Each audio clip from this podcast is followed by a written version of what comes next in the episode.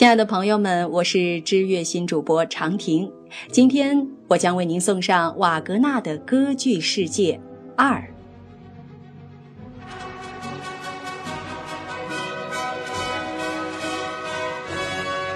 上期节目当中，我们讲到瓦格纳以系列的半音阶体系以及象征痛苦表情的半音变移，为传统和声系统铺上了休止符，也意味着新世纪的音乐世界已经开始叩打门环了。瓦格纳一向追求普遍性、象征主义与超越现实生活的深刻意义，因此神话。史诗与传奇成为他理想世界的核心。他完成《崔斯坦》不久，就以明亮的大调完成了一部自由解释历史的庆典戏剧作品《纽伦堡名歌手》。这部三幕喜剧兼有戏谑与严肃的意味。一八六八年在慕尼黑首演。故事的象征情节发生在宗教改革时期的纽伦堡，显示瓦格纳尽管充满激烈的前进冲劲儿，仍不得不与传统势力妥协，在剧中使用一对严肃的情侣与一对喜剧的情侣，贝克梅瑟夹在他们中间，嫉妒地设计着阴谋。然后又有鞋匠诗人沙克斯克服自私的愚想，找到智慧。其余角色还包括高贵的父亲波格纳、自大的学究科特纳、师傅与徒弟等。救赎的观念再次简化到可以掌握的规模，只涉及控制盲目的任性与敌对者之间的抗衡。此处再次借助古老的戏剧公式，使用了歌唱抒情场面、独白、正式的演说、民俗舞曲以及场面浩大的中曲。第二幕描绘大争吵的场景，甚至纳入了一段双重赋格。历史上的真实人物沙克斯在剧中使用古德语诗词。软化了情感的语言。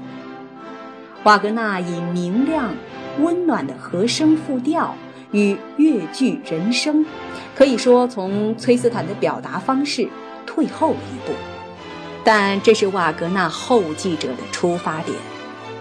他的儿子齐格飞曾利用神仙故事与传奇写作几部歌剧。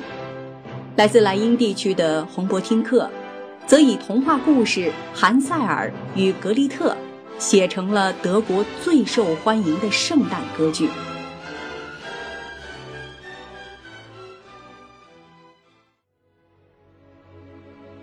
瓦格纳写出没有任何歌剧作曲家尝试过的四部剧。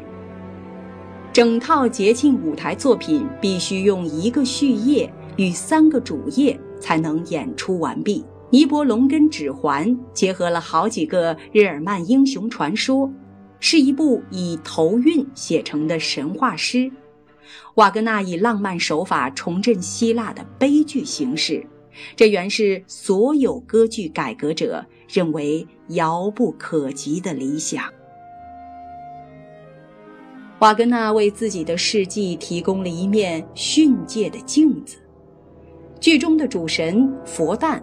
卷入权谋与短视的纠葛之中，他自私自利，权力欲重，非分的约定与敌对，最后带来佛诞与诸神的毁灭。属于诸如阿尔贝利西的魔戒，引发激烈的抢夺，是全剧毁灭力量的象征。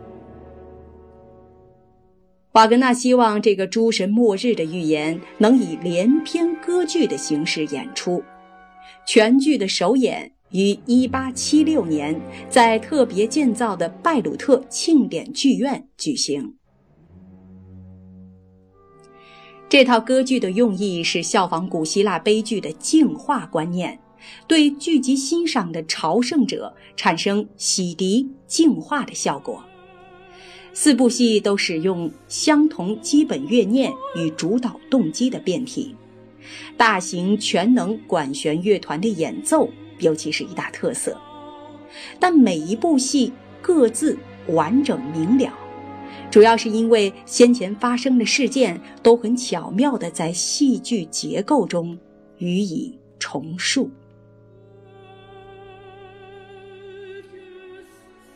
好了，这就是今天我为您讲述的瓦格纳的歌剧世界第二集。欢迎您继续收听瓦格纳的歌剧世界第三集。我是长亭，我们不见不散。